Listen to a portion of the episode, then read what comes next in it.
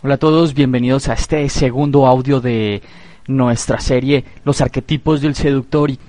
Y, pues quiero que podamos eh, también eh, implementar esta metodología de los audios que puedes escuchar en tu carro, en tu iPod, es eh, llevar esta información andando. Y por qué he hecho esta serie en audios porque creo que la riqueza narrativa nos puede ayudar un poco a que la información nos entre de otra manera diferente no no solamente a través del canal visual sino también del canal auditivo.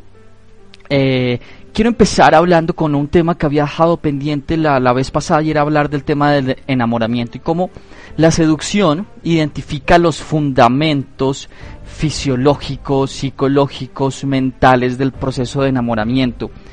¿Por qué? Porque el enamoramiento introduce en nosotros un estado de vulnerabilidad emocional, incluso racional, nuestra manera de pensar nuestra manera de actuar y nuestra manera de sentir es diferente. Perdemos algo así como la capacidad de pensar de manera lógica, de manera racional, de manera objetiva y nos volvemos mucho más subjetivos, mucho más apegados al sentimiento. Incluso el enamoramiento hace que muchas personas hagan realmente locuras o que su juicio sea totalmente distorsionado y que bueno, hagan cualquier clase de decisiones que en un estado de no enamoramiento no realizarían.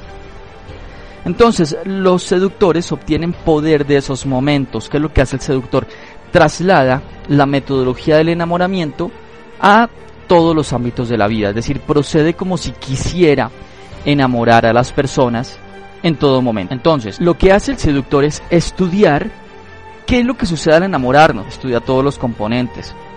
Entonces, lo que ellos hacen es tratar de sustituir aquellos elementos de lujuria con elementos de persuasión. Es decir, no quieren enamorarse de todo el mundo ni suscitar eh, pasiones profundas en todo el mundo, pero sí quieren simular ese proceso, es decir, que la persona mentalmente y emocionalmente se sienta como si estuviera enamorada. Eso es lo que en realidad hace un seductor y ustedes lo pueden ver en las estrellas de la farándula, incluso en muchos políticos que despiertan emociones realmente muy profundas, tienen eh, un montón de fanáticas y tienen un montón de seguidores, es por eso, porque suscitan una especie de eh, apego emocional, apego mental, que es muy parecido al apego del enamoramiento. Entre más se trate de resistir la seducción como idea, como forma de poder, más uno se encuentra fascinado hacia el proceso de seducción. Nadie desea sentirse incómodo o tímido, quizás ese, ese, es uno de los motivos por el cual muchos estamos en este camino, porque es horrible la sensación de incomodidad o timidez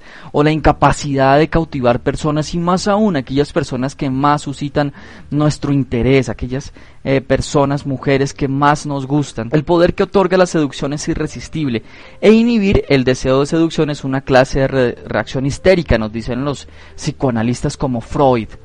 Eh, en general todos tenemos naturalmente algunas características de seducción que algunos llevan a eh, extremos en los cuales lo potencian artistas, políticos, personas de éxito, de negocios, desean tener la seducción porque cautivan personas y a la vez desarrollan poder sobre estas personas. Eh, Freud también nos hablaba que aquellas personas que resisten este proceso de la seducción a través de reacciones histéricas, podemos ver muchas, eh, incluso eh, críticos a, las, a, la, a la seducción como tal, podemos ver en ellos, de acuerdo a Freud, una fascinación inconsciente por el proceso, lo cual hace que los deseos sean más fuertes. Ojo, acá hay un, acá hay un elemento importante y es que justamente aquellas personas que te critican, porque estás en el camino de la seducción son aquellas personas que más fascinadas están por el proceso a un nivel inconsciente, nos dice Freud.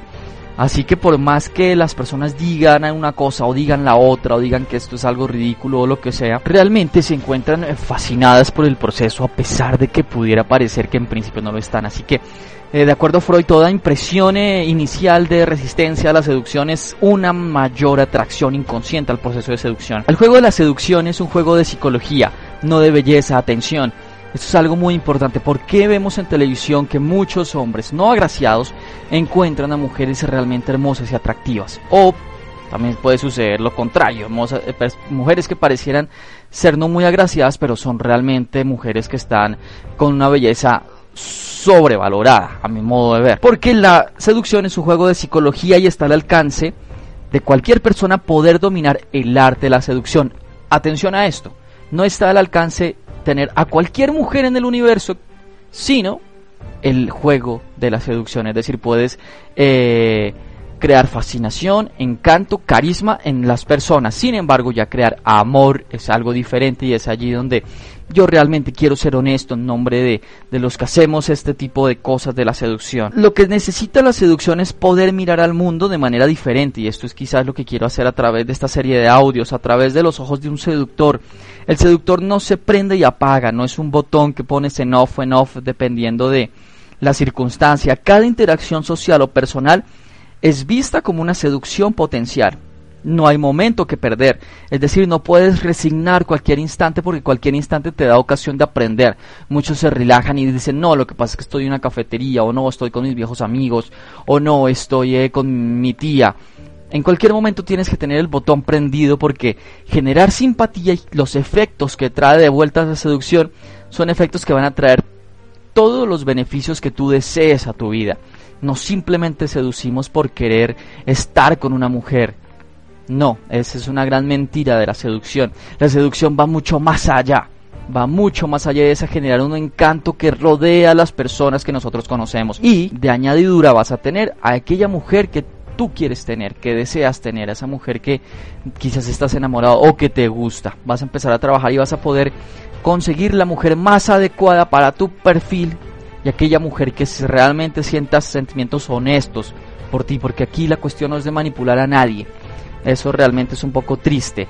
Aquí la idea es comunicarte de manera muy efectiva, de manera muy persuasiva, pero respetando los sentimientos y la individualidad de la otra persona. No hay cosa más maravillosa que cuando recibe los sentimientos limpios, como vienen, honestos y transparentes por ti. Para eso, en primer lugar, hay que saber comunicarse y hay que poder venderse para que logres suscitar esa clase de sentimientos. El punto es no trates de dividir tu vida, pues cada momento será una oportunidad para ganar en práctica y hacer la siguiente, eh, el siguiente momento de seducción mucho más, mucho más fácil, mucho más abierto.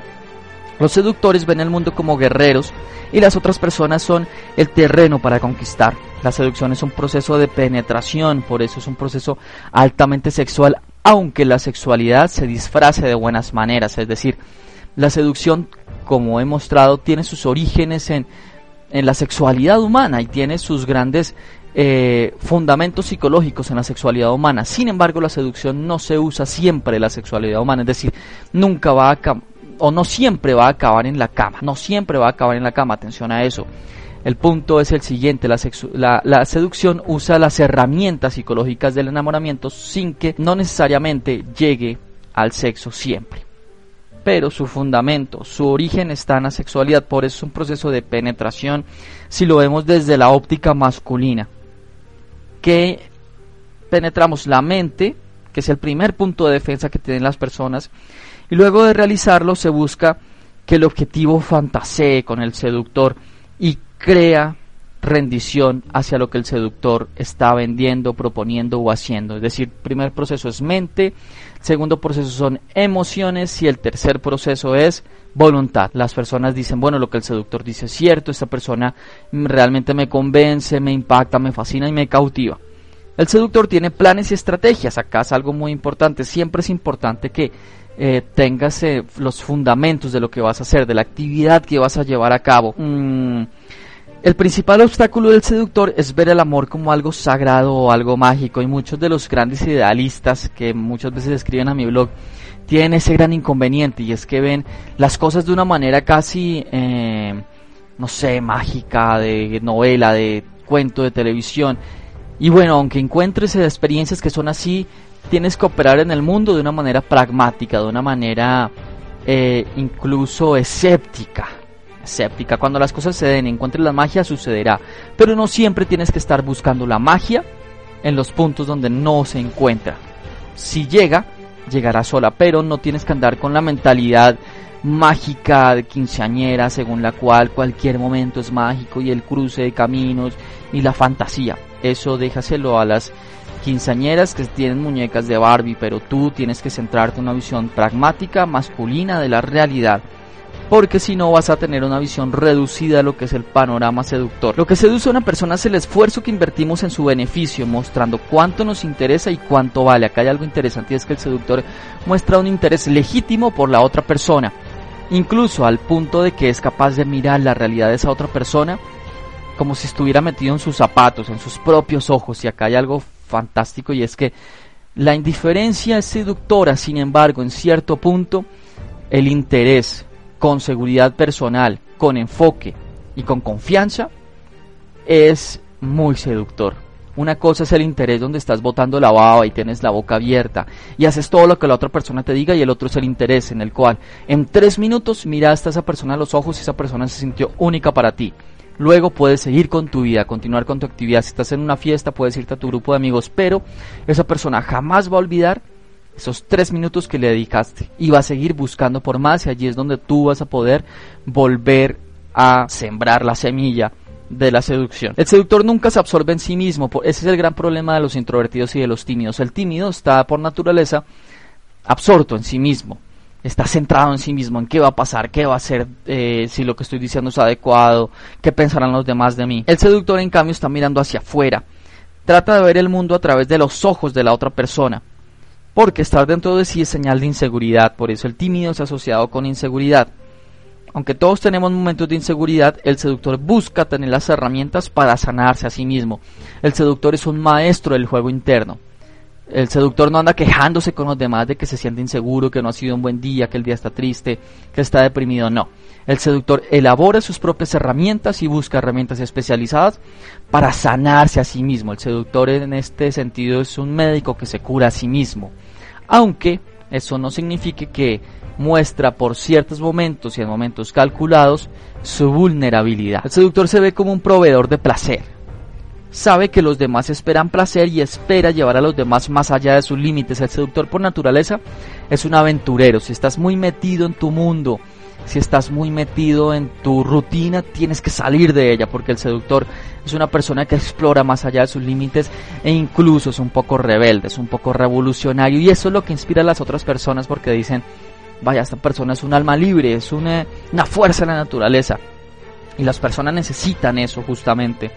El seductor ve la vida como un teatro y el arquetipo es el de Zeus, el dios griego, dios supremo del Olimpo, que podía asumir la figura que deseara para conquistar a la mujer que desea y en este sentido el seductor es un poco camaleónico y a través de su cultura general es capaz de entender cualquier conversación, meterse en cualquier eh, mundo, en cualquier grupo y poderse eh, sumergir en su realidad. La seducción es una forma de enmascararse en la realidad porque tienes las habilidades a través de tu cultura general y del mundo que vas recopilando de meterte en la realidad de las otras personas y hacer que imaginen un mundo mejor. Y aquí te dejo un par de preguntas para concluir esta serie del día de hoy. Es la siguiente. Como seductor hay que hacerse dos preguntas básicas. La primera es, ¿qué me hace seductor? Es decir, ¿qué es lo que tengo como seductor? Que me hace tener eh, la capacidad en potencia de poder cautivar a las personas, cuáles son aquellos rasgos que yo poseo por mi naturaleza. Y la segunda pregunta es, ¿qué es lo que hace la otra persona? ¿Cómo, cómo se define? ¿Cómo, cómo está? ¿Cómo, ¿Cómo se muestra? ¿Cómo se ve? Tienes que estudiarte a ti mismo y tienes que estudiar a tu objetivo como si fueras un médico y estuvieras viendo todos sus síntomas, todos sus rasgos, todo su comportamiento la próxima vez, si les voy a adelantar, vamos a ver eh, diferentes tipos de seducción. Y los arquetipos de la seducción se los voy a nombrar rápidamente de acuerdo a la obra de Robert Greene, El arte de la seducción, son eh, la sirena, eh, son el rebelde, el amante ideal, el dandy, el natural, el coqueto, el encantador, el carismático, la estrella.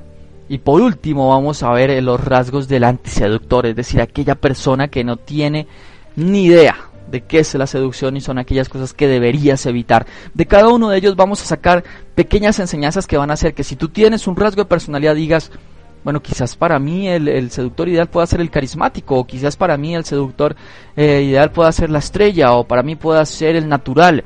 Bueno, eso lo decidirás tú, quizás vas cogiendo pedacitos de cada uno. Muchas gracias por tu atención y que comience la cacería. Hasta la próxima.